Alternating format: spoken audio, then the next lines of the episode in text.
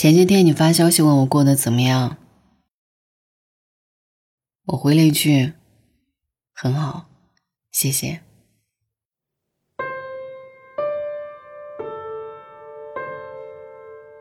可就在我发完消息之后，我又后悔了。其实我多想再和你多聊几句。就像以前和你聊天聊到深夜的两三点，都舍不得说晚安一样。可现在，你发过来的简短的几个字，足以让我紧张。知道你是害怕，还是欢喜？我不知道。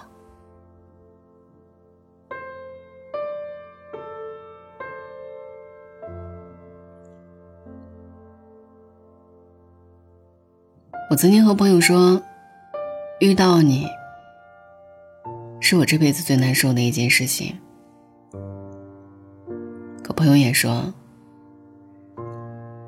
神总是偏偏爱让自己难受的人。之前不懂，现在懂了。那个时候的自己，满心欢喜。脑海里都是和你结婚以后的画面，而那个时候呢，我也相信你嘴里所说的每一句话。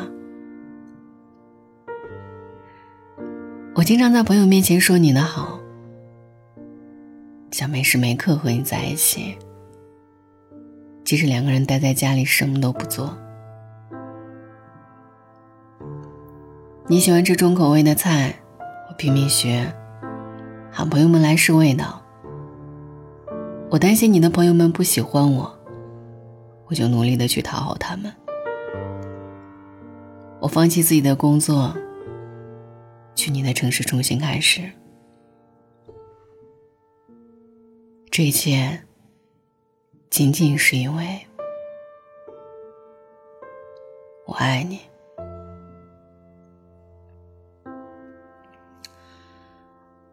我只要想着每天有你的身影，第二天我醒来睁开眼，看见的第一个人就是你，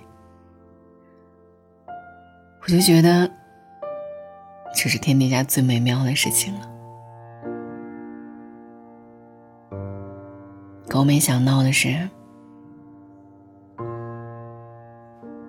美妙的事情居然这么短暂。我到现在都还记得你离开的那天，头也不回的样子。你当时忘记拿我们从外地旅游带回来的情侣纪念物，我追到了电梯门口送给你。你说这些东西没必要留着了。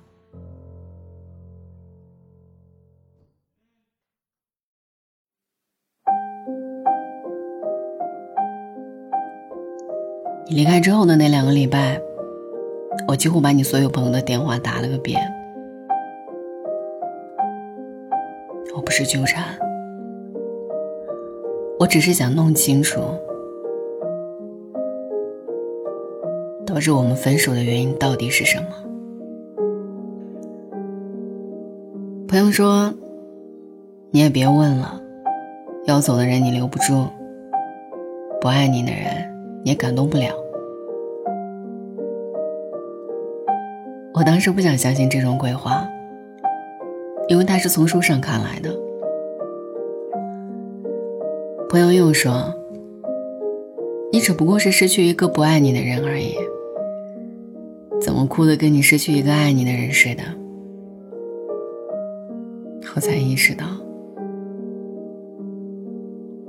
我当时已经哭成一个泪人了。我真的好傻。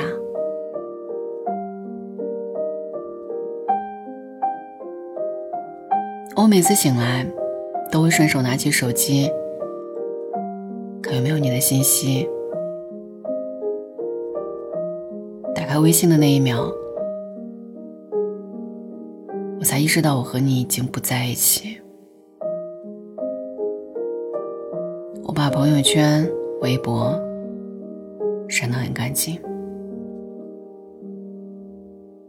清理一切关于你的东西。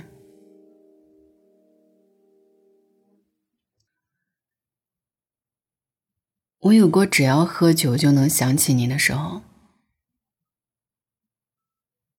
有过一段整夜整夜睡不着觉、闭上眼睛都是你的日子。我一直都可以打听到你的消息，可又在心里想，这已经不关我的事了。我不知道这种日子持续了多久，大概也就只有四百三十一天的样子。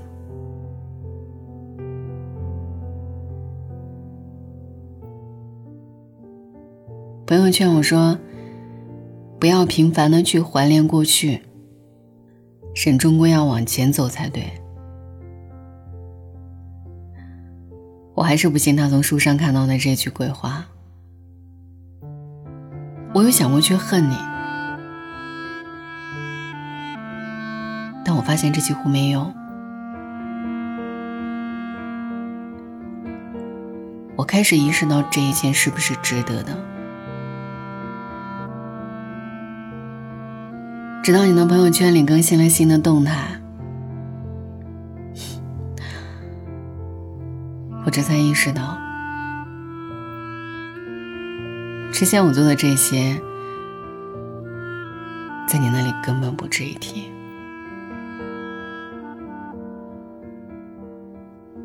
而我早已经不存在在你的世界里。原来，我一直都在演没人看的独角戏，